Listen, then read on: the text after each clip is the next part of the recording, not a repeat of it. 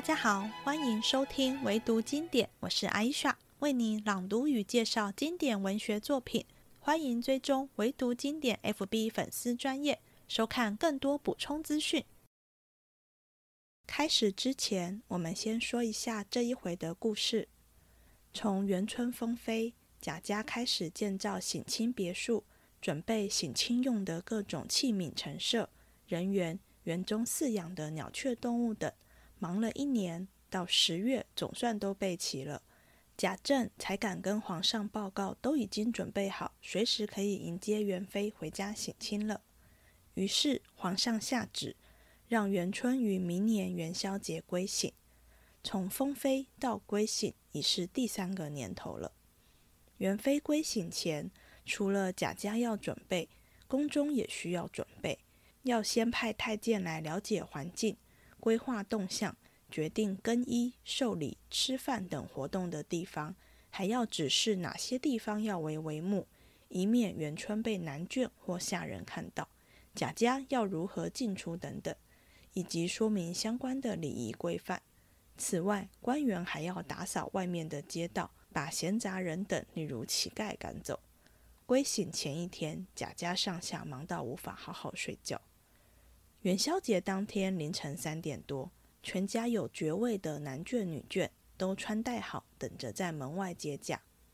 不知等了多久，才知道元春根本无法那么早回来，可能要到晚上七点才会从宫里出发。到了晚上，好不容易等到归省队伍来了，但元春一到，也不是先与家人见面，而是更衣，以及自己坐轿子游园，坐船游湖。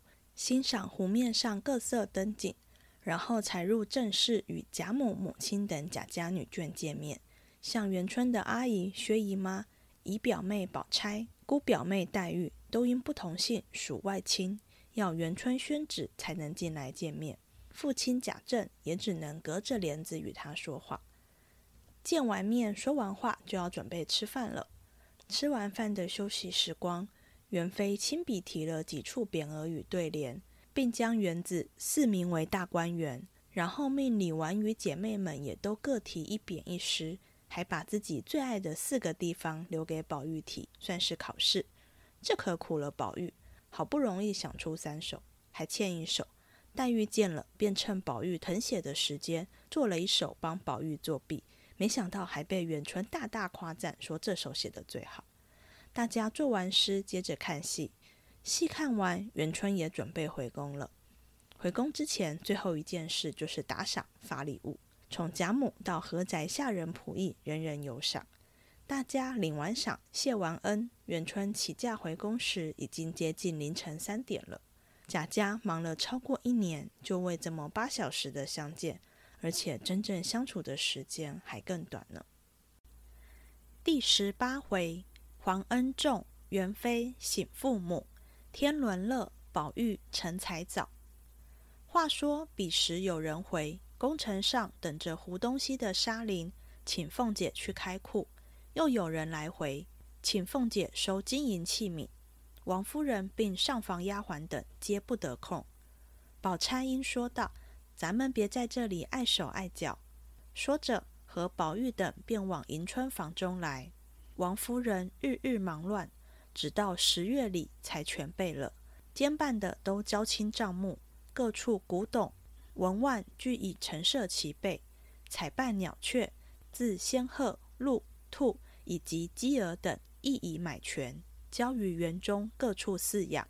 贾强那边也演出二三十出杂戏来，一般小尼姑、道姑也都学会念佛诵经。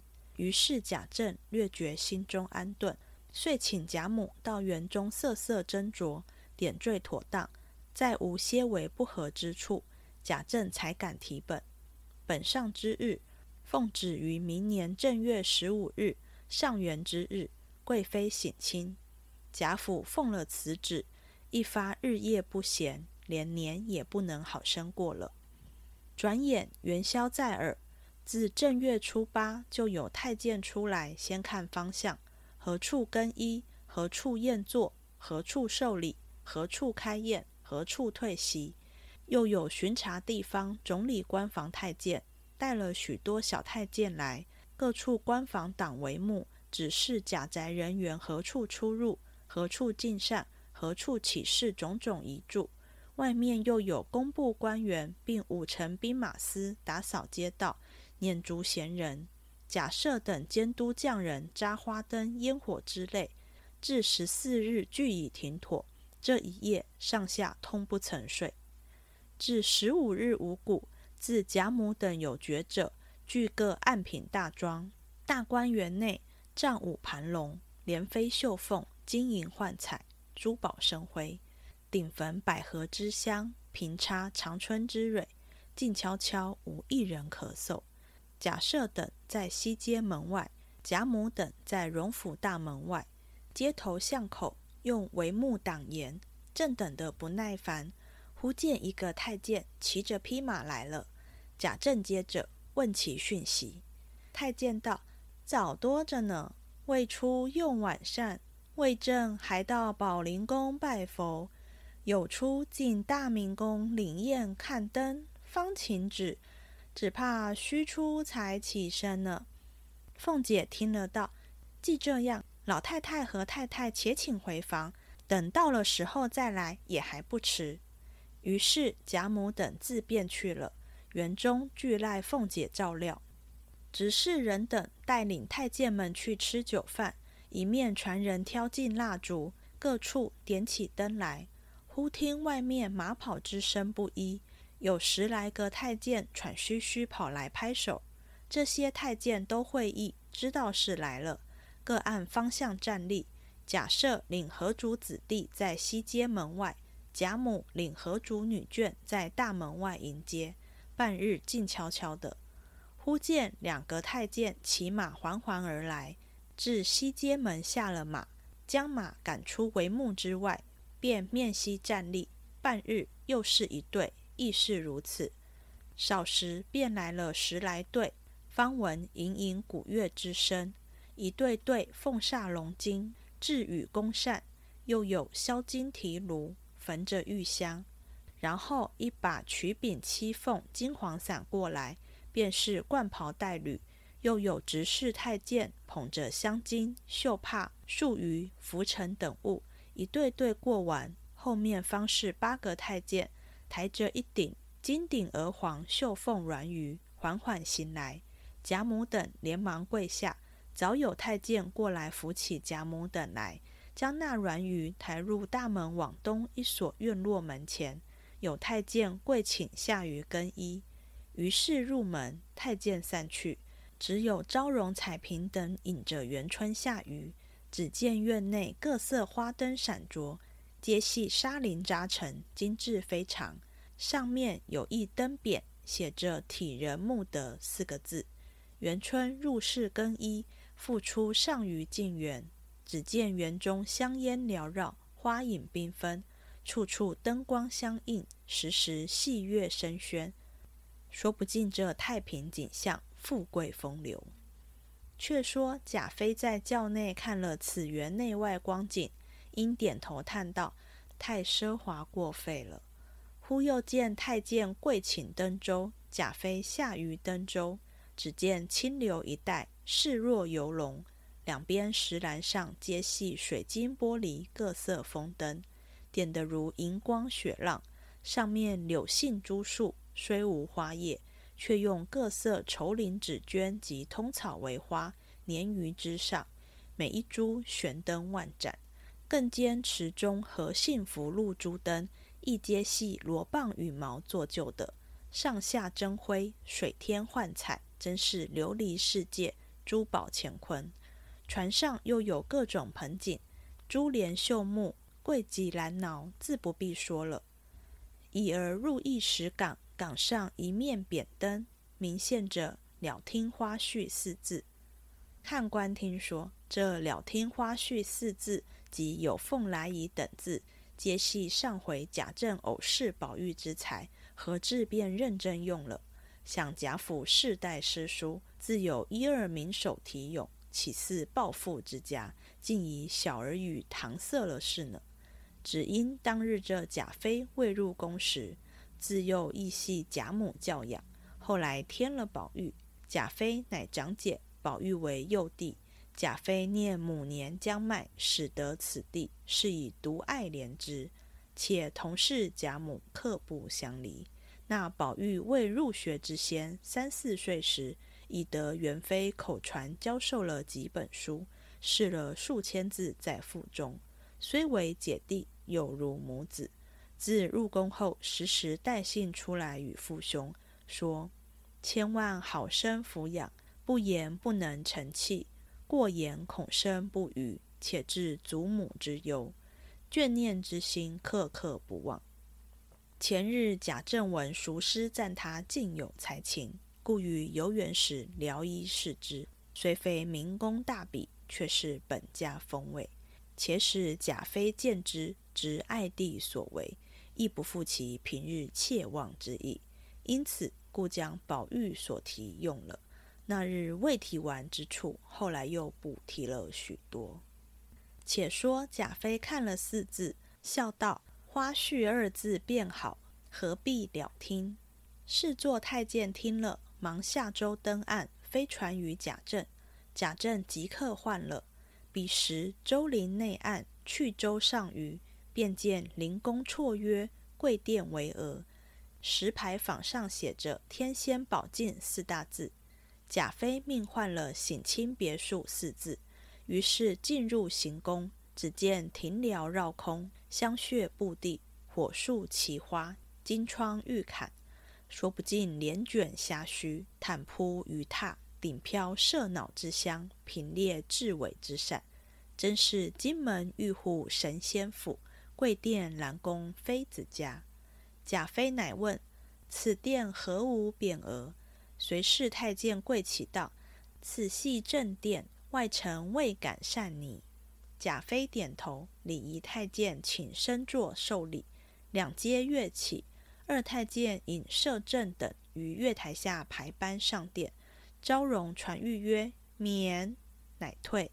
又引荣国太君及女眷等自东阶升月台上排班。昭容再谕曰：“免。”于是亦退。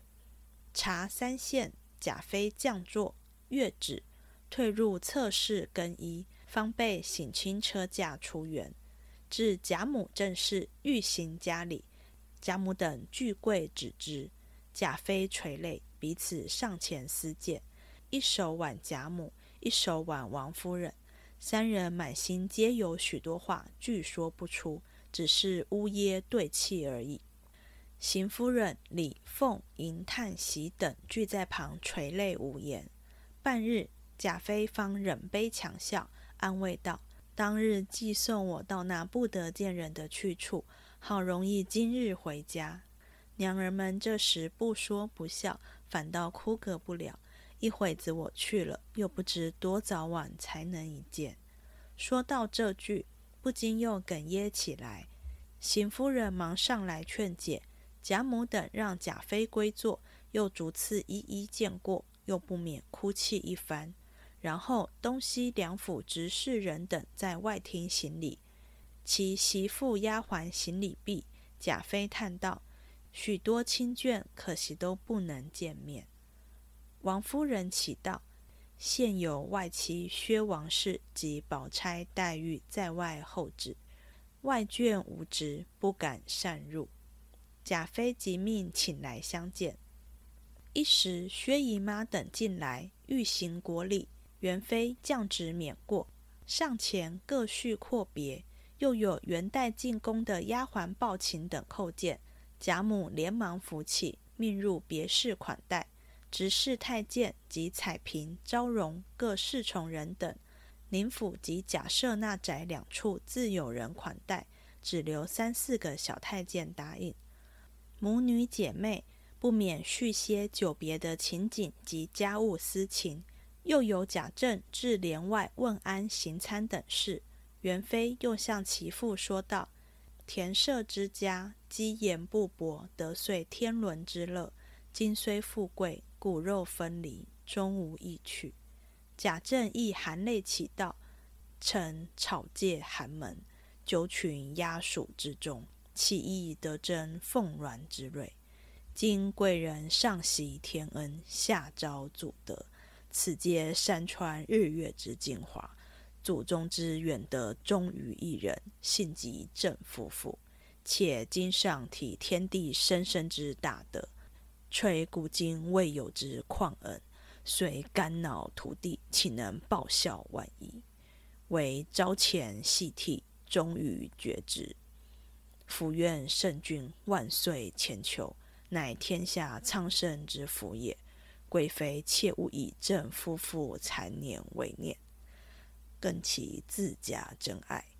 唯请圣速公以世上，恕不负上眷顾隆恩也。贾妃亦足以国事怡情，暇时保养，切勿纪念。贾政又起，园中所有亭台轩馆。皆系宝玉所题，如果有一二可御目者，请记四名为信。元春听了宝玉能题，便含笑说道：“果尽意了。”贾政退出，元妃因问宝玉因何不见，贾母乃启道：“吾侄外难，不敢擅入。”元妃命引进来，小太监引宝玉进来，先行国礼毕，命他进前。悉受揽于怀内，又抚其头颈，笑道：“笔仙长了好些。”一语未终，泪如雨下。尤氏、凤姐等上来启道：“筵宴齐备，请贵妃游幸。”元妃起身，命宝玉导引，遂同诸人布至园门前。早见灯光之中，诸般罗列，进园先从有凤来仪、红香绿玉、杏帘在望。横指青芳等处，登楼布阁，涉水圆山，跳览徘徊，一处处铺陈华丽，一桩桩点缀新奇。元妃极加奖赞，又劝以后不可太奢了，此皆过分。继而来至正殿，降御免礼归坐，大开筵宴。贾母等在下相陪，尤氏、李纨、凤姐等捧羹把盏。元妃乃命笔砚伺候，轻抚罗肩，择其喜者赐名。因题其园之种名曰大观园。正殿匾额云：“故恩思义。”对联云：“天地启宏慈，赤子苍生同感戴。古今垂旷典，九州万国披恩荣。”又改题有凤来仪，赐名潇湘馆。红香绿玉改作怡红快绿，赐名怡红院；横指青方，赐名恒芜院；杏帘在望，赐名环葛山庄。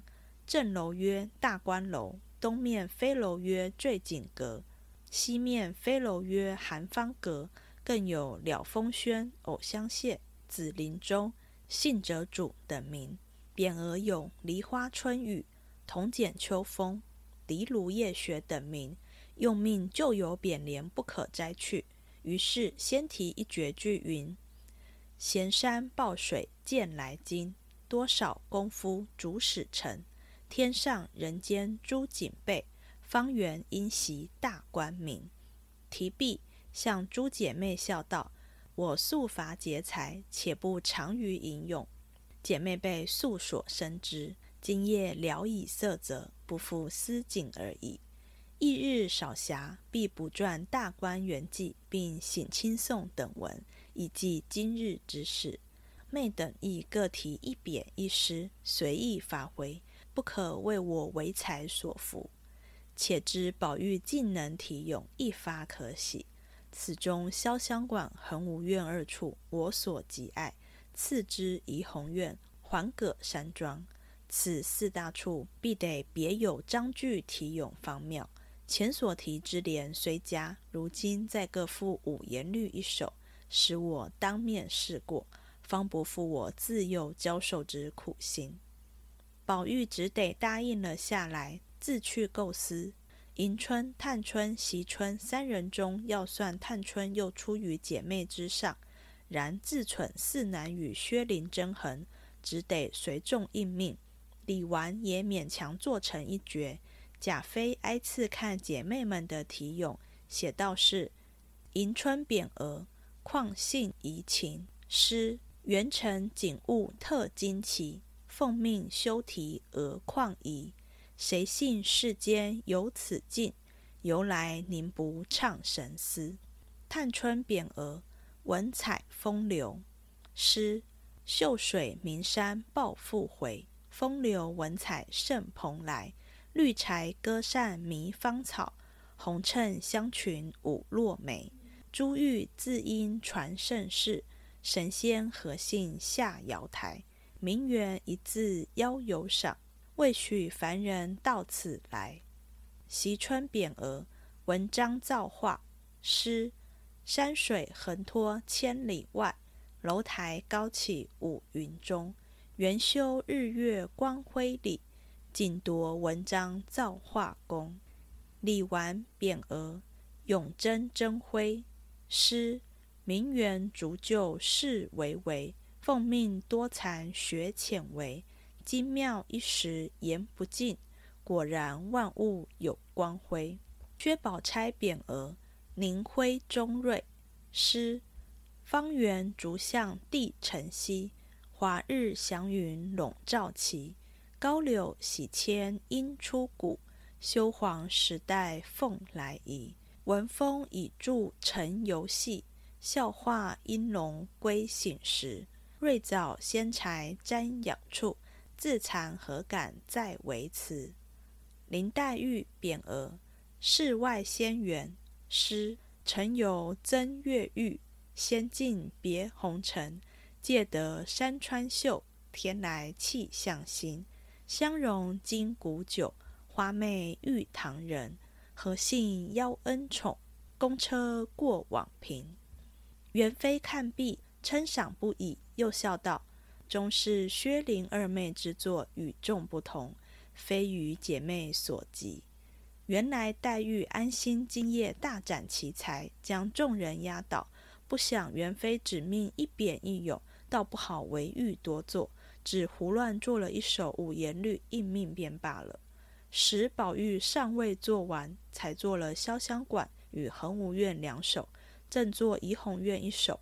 起稿内有“绿玉春游卷”一句，宝钗转眼瞥见，便趁众人不理论，推他道：“贵人因不喜‘红香绿玉’四字，才改了‘怡红快绿’。你这会子偏又用‘绿玉’二字。”岂不是有意和他分驰了？况且蕉叶之典故颇多，再想一个改了吧。宝玉见宝钗如此说，便试探说道：“我这会子总想不起什么典故出处来。”宝钗笑道：“你只把绿玉的玉字改作蜡字就是了。”宝玉道：“绿蜡可有出处？”宝钗悄悄的咂嘴点头，笑道：“亏你。”今夜不过如此，将来金殿对策，你大约连赵钱孙李都忘了呢。唐朝韩义咏芭蕉诗头一句“冷烛无烟绿蜡干”都忘了么？宝玉听了，不觉动开心意，笑道：“该死，该死！眼前现成的句子竟想不到，姐姐真是一字诗了。从此只叫你师傅，再不叫姐姐了。”宝钗也悄悄地笑道。还不快坐上去！指姐姐妹妹的，谁是你姐姐？那上头穿黄袍的才是你姐姐呢。一面说笑，因怕他单言功夫，遂抽身走开了。宝玉续成了此首，共有三首。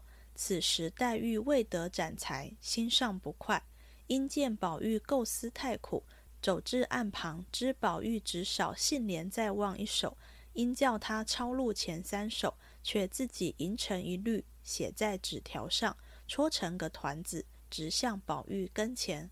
宝玉开启一看，绝比自己做的三首高得十倍，遂忙公楷誊完呈上。元妃看是有凤来仪，绣玉粗成时，堪宜戴凤凰。干干青玉滴，个个绿生凉，并弃房阶水。穿帘爱顶香，莫摇分碎影。好梦正出场，横指清芳，横无满径院。罗臂著芬芳，软衬三春草，柔托一缕香。轻烟迷曲径，冷翠低回廊，谁为池塘曲？谢家幽梦长。怡红快绿，深庭长日静。两两出婵娟，绿蜡春犹卷，红妆夜未眠。凭栏垂绛袖，已识护青烟。对立东风里，主人应解怜。杏帘在望，杏帘招客饮。在望有山庄，林杏儿儿水，桑榆燕子梁。一夕春酒熟，十里稻花香。盛世无鸡馁，何须耕织忙？元妃看毕，喜之不尽，说：“果然尽意了。”又指杏帘一首为四首之冠，遂将环葛山庄改为稻香村。又命探春将方才十数首诗，另以锦笺腾出，令太监传与外乡。贾政等看了。都称颂不已。贾政又进归省颂，元妃又命以琼络金块等物赐予宝玉并贾兰。此时贾兰尚幼，未谙诸事，只不过随母衣熟行礼而已。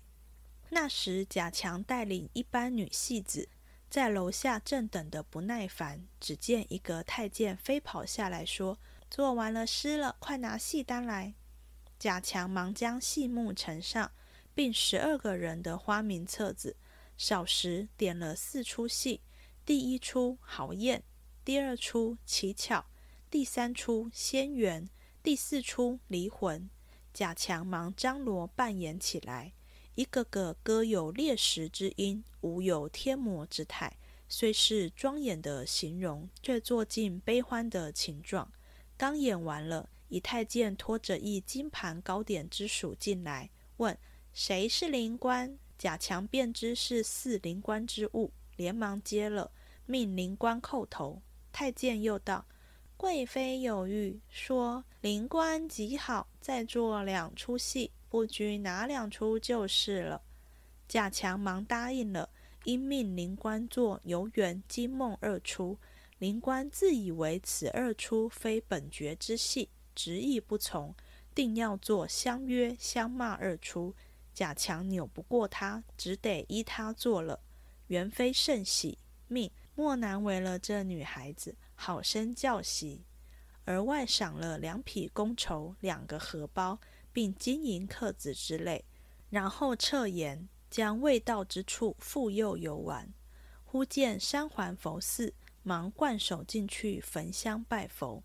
又提一匾云“苦海慈航”，又额外加恩与一般优尼女道。少时，太监跪起，赐物俱齐，请宴按例行赏，乃呈上略节。元妃从头看了，无话，即命照此而行。太监下来，一一发放。原来贾母的是金玉如意各一柄，沉香拐杖一根。钱南念珠一串，富贵长春宫缎四匹，福寿绵长宫绸四品，紫金比定如意客十锭，吉庆有余银客十锭。邢夫人等二份只捡了如意拐珠四样，贾敬、贾赦、贾政等每份御制新书二部，宝墨二夹，金银盏各二只，表里案钱。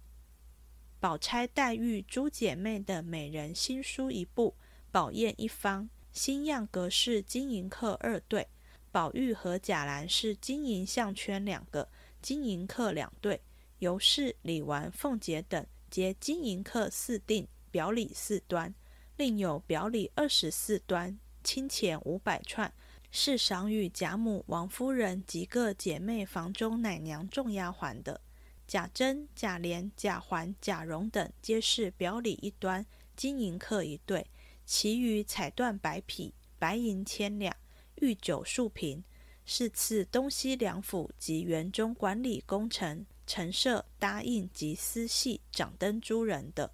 外又有清钱三百串，是赐厨艺、幽灵、百戏、杂行人等的。众人谢恩已毕，执事太监启道。诗衣丑正三刻，请假回銮。元春不由得满眼又滴下泪来，却又勉强笑着，拉了贾母、王夫人的手不忍放，再次叮咛：“不须记挂，好生保养。如今天恩浩荡，一月许境内省事一次，见面尽容易的，何必过悲？倘明岁天恩仍许归省，不可如此奢华米费了。”贾母等已哭得哽咽难言，元妃虽不忍别，乃皇家规矩，为错不得的，只得忍心上虞去了。这里众人好容易将贾母及王夫人劝住，搀扶出园去了。未知如何，下回分解。最后，我们来聊一聊这一回最让我感兴趣的是时间与时间感。就是贾家花了多久时间准备省亲，元春归省在家里待了多长时间，以及省亲当天大家活动的时间。这些时间对书中的人物来说究竟是早是晚？我们知道古代与现代人作息不同，觉得早跟晚的时间也不同，这就是时间感。这一集开头时我们说过，从第一年元春封妃。贾家开始准备盖省亲别墅，到第二年盖好，十月时相关人员与陈设器皿才全部到位。但元春也不是马上就能回来，还要等到下一年元宵节，那已经是三四个月后的事了。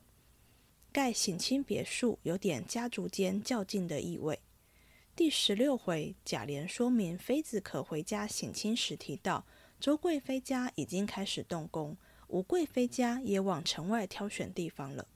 有能力接待妃子归省，最基本的是家族财力要够雄厚。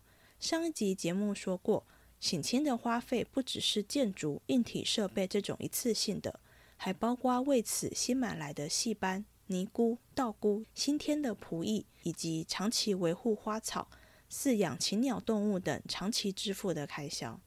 家底不够深，还接不了嫁。再来是政治关系的角力，前朝群臣与后宫后妃的势力，即使未必唇齿相依，也多少相互影响。一个有显赫家族当靠山的妃子，皇帝与后宫众人多少会有些顾虑。可以说，显亲是贾家在帮衬这位皇妃女儿的方式之一，所以硬着头皮也要给他办下去。如果单纯用花的钱与元春归省的时间来看，是绝对划不来的。但这笔账真正要算的是政治上的利害关系。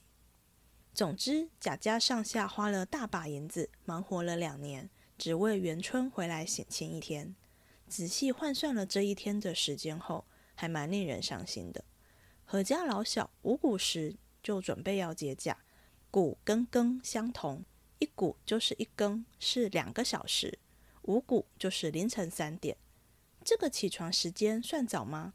在第十四回凤姐协理宁国府时，是每天卯正二刻，也就是早上六点半上班。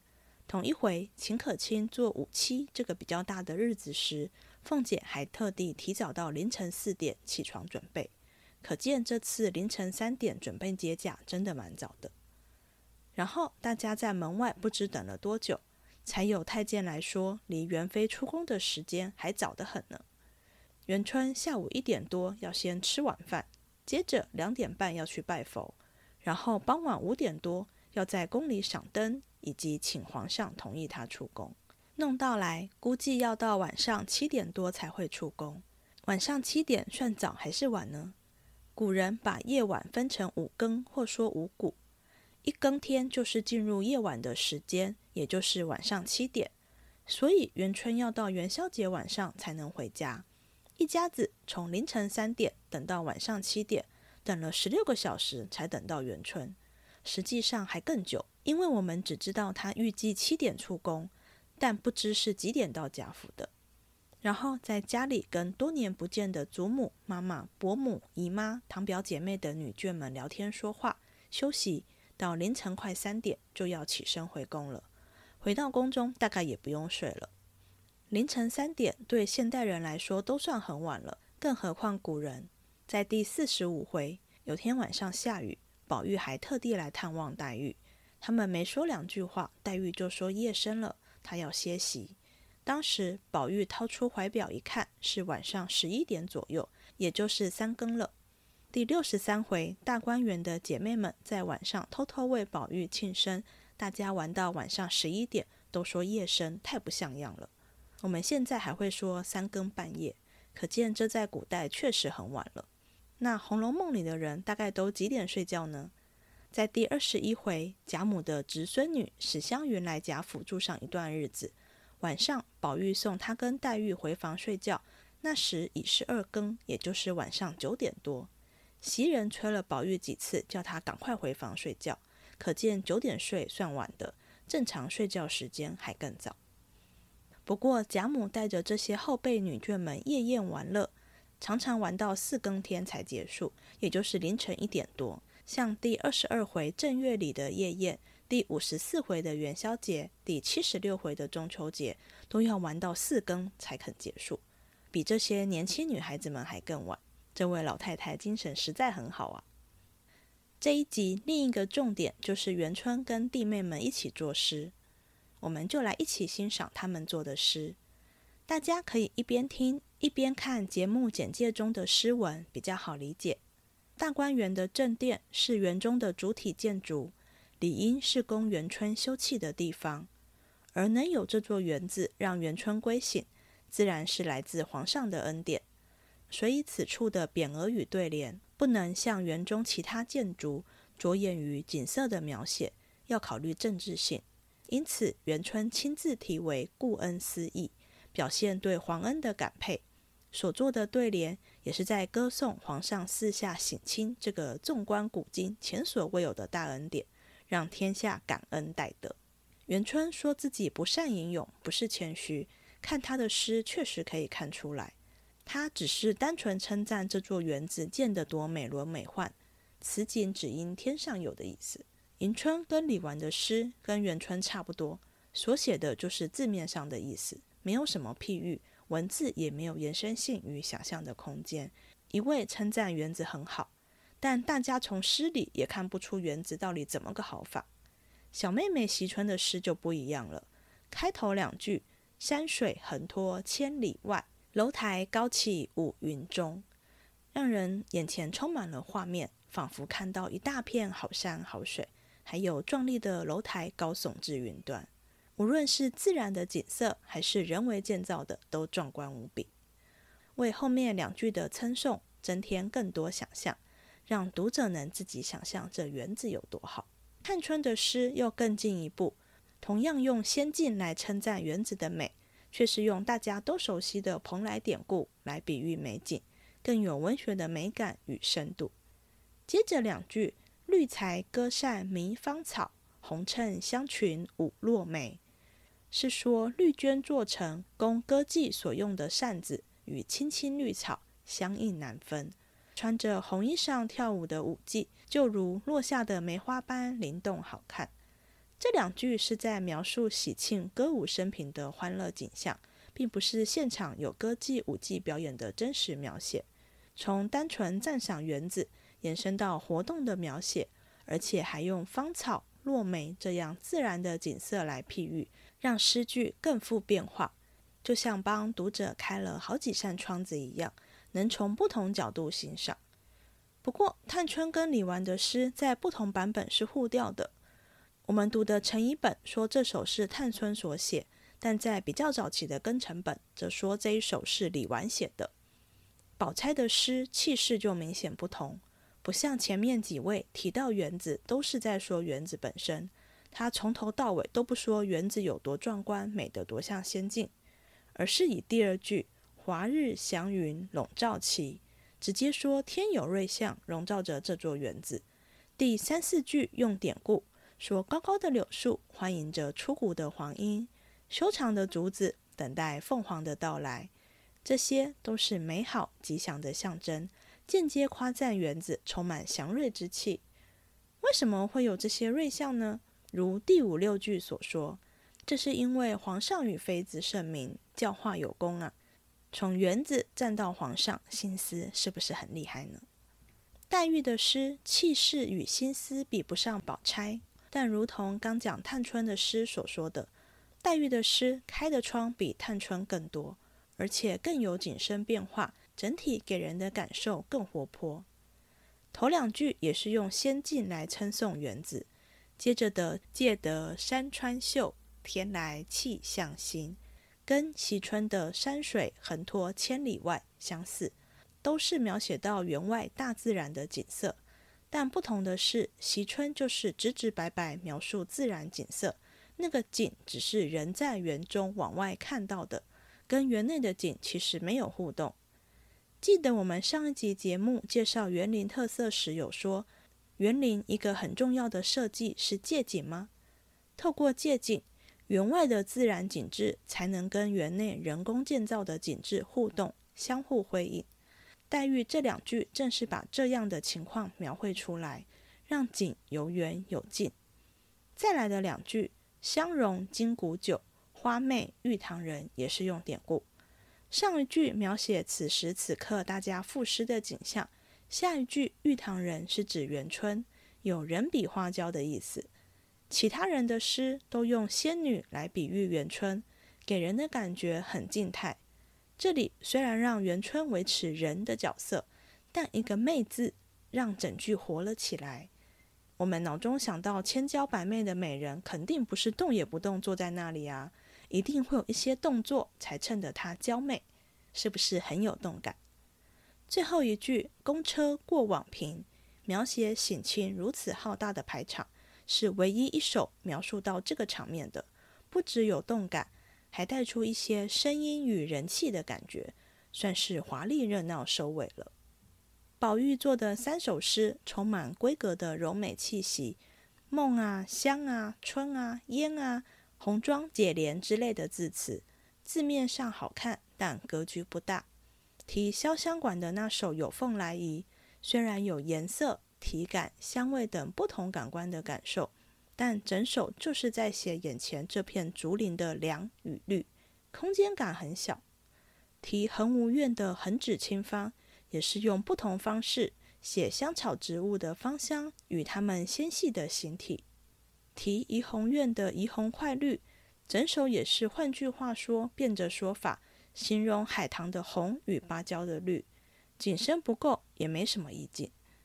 但黛玉帮他作弊的那一首就不同了。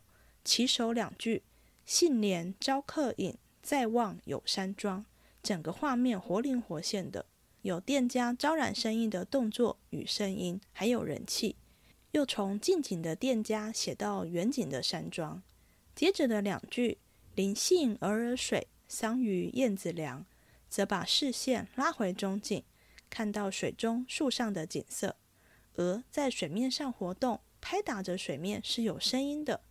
燕子也不是一种安静的鸟，没写声音，但自然而然让人联想到声音。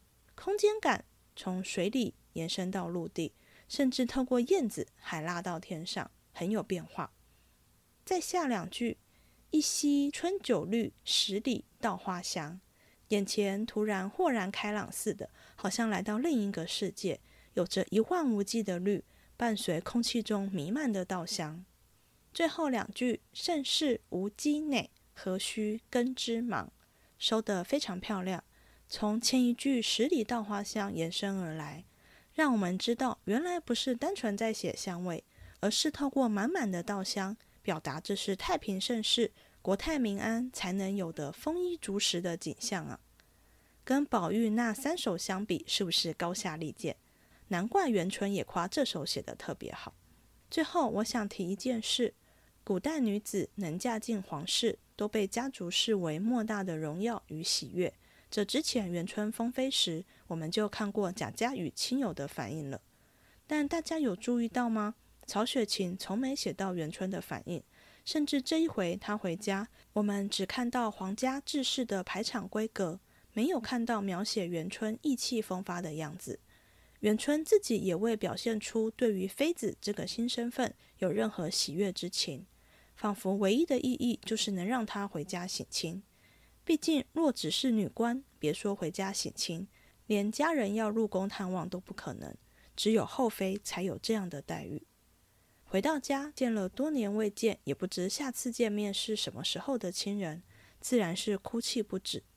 没哭的时候，元春都表现得非常举止得宜，也就是深受礼仪所规范的样子，看不到她的个性与情绪。